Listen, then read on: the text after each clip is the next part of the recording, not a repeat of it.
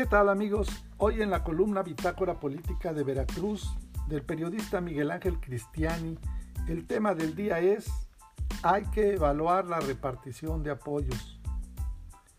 Se levantó en 40 días el censo a los afectados.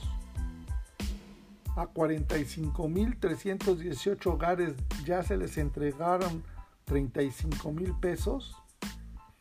Que el 99.7% de los damnificados ya tiene su dinero. Concluyó este martes 5 de octubre la gira del presidente Andrés Manuel López Obrador por el estado de Veracruz, entre otros temas importantes para evaluar la respuesta que se tuvo por parte del gobierno federal, estatal y municipal para ayudar a los damnificados que dejó a su paso el huracán Grace.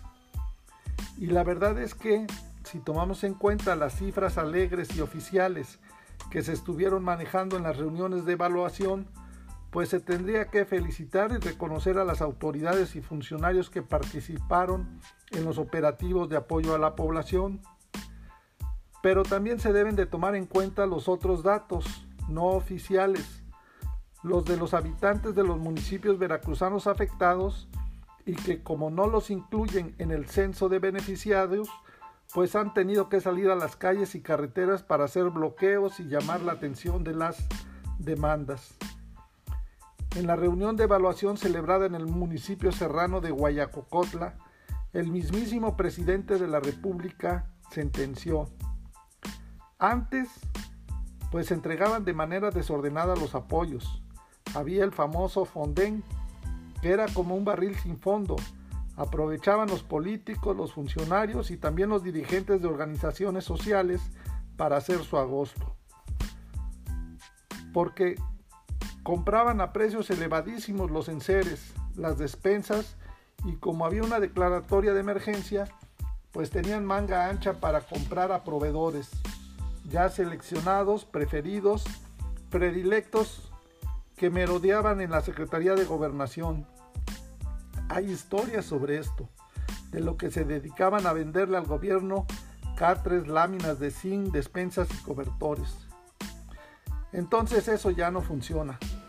Ahora, de inmediato, lo que se hace es un censo.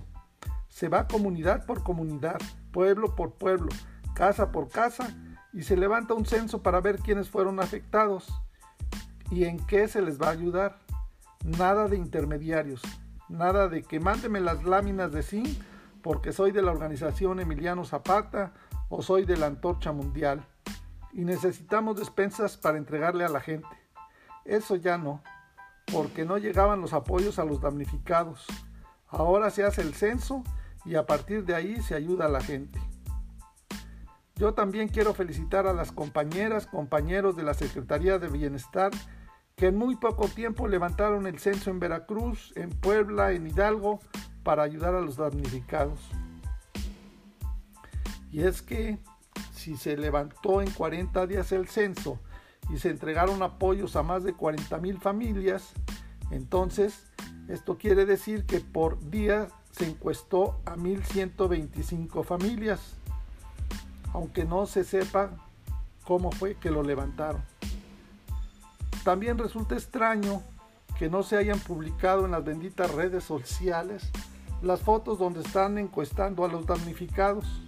Vaya, ni el mismísimo delegado estatal de programas para el desarrollo de Veracruz, Manuel Huerta Ladrón de Guevara, que no pierde oportunidad para ir a supervisar donde hay acciones del gobierno federal para que lo entrevisten como ocurre con las vacunas que anda por todo el estado, no haya aparecido por ningún lado, levantando también el famoso censo.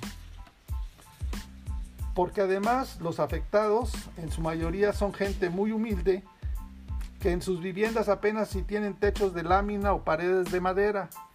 Lógicamente que no tienen tarjetas de crédito o débito bancaria para que les depositen el famoso apoyo.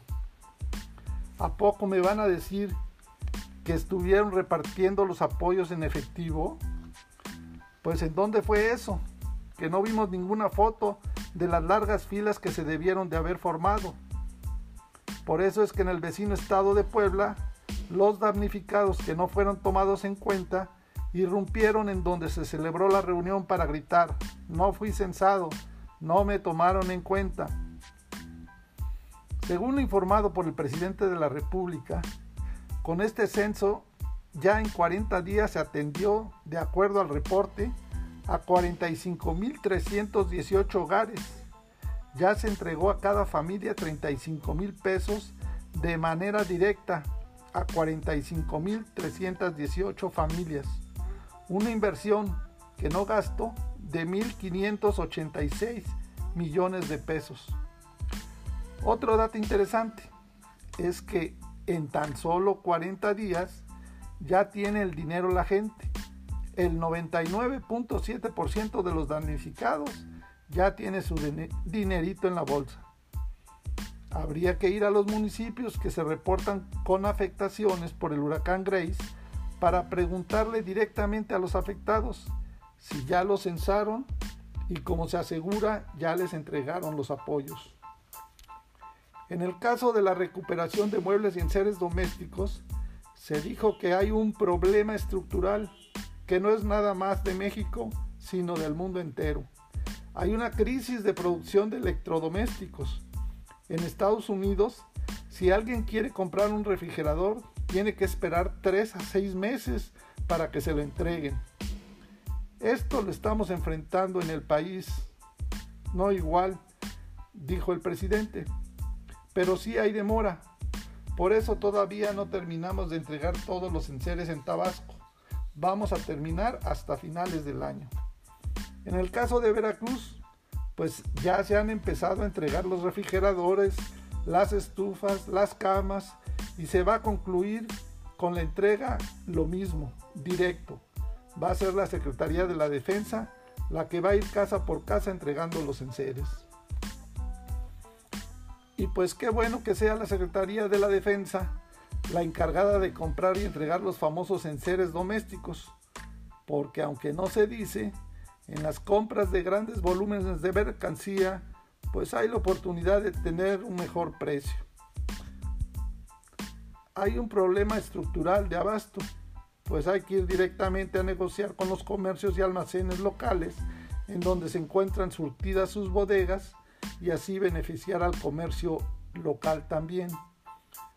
Pero si los van a comprar de importación, pues naturalmente que van a salir más caros que aquí en México no hay entonces fábricas de estufas, refrigeradores y televisores que hasta importan al extranjero para poder comenzar el reparto inmediato. Para más información del estado de Veracruz, te invitamos a contactarnos en nuestras redes sociales de internet en www.bitácorapolítica.com.mx. Hasta la próxima.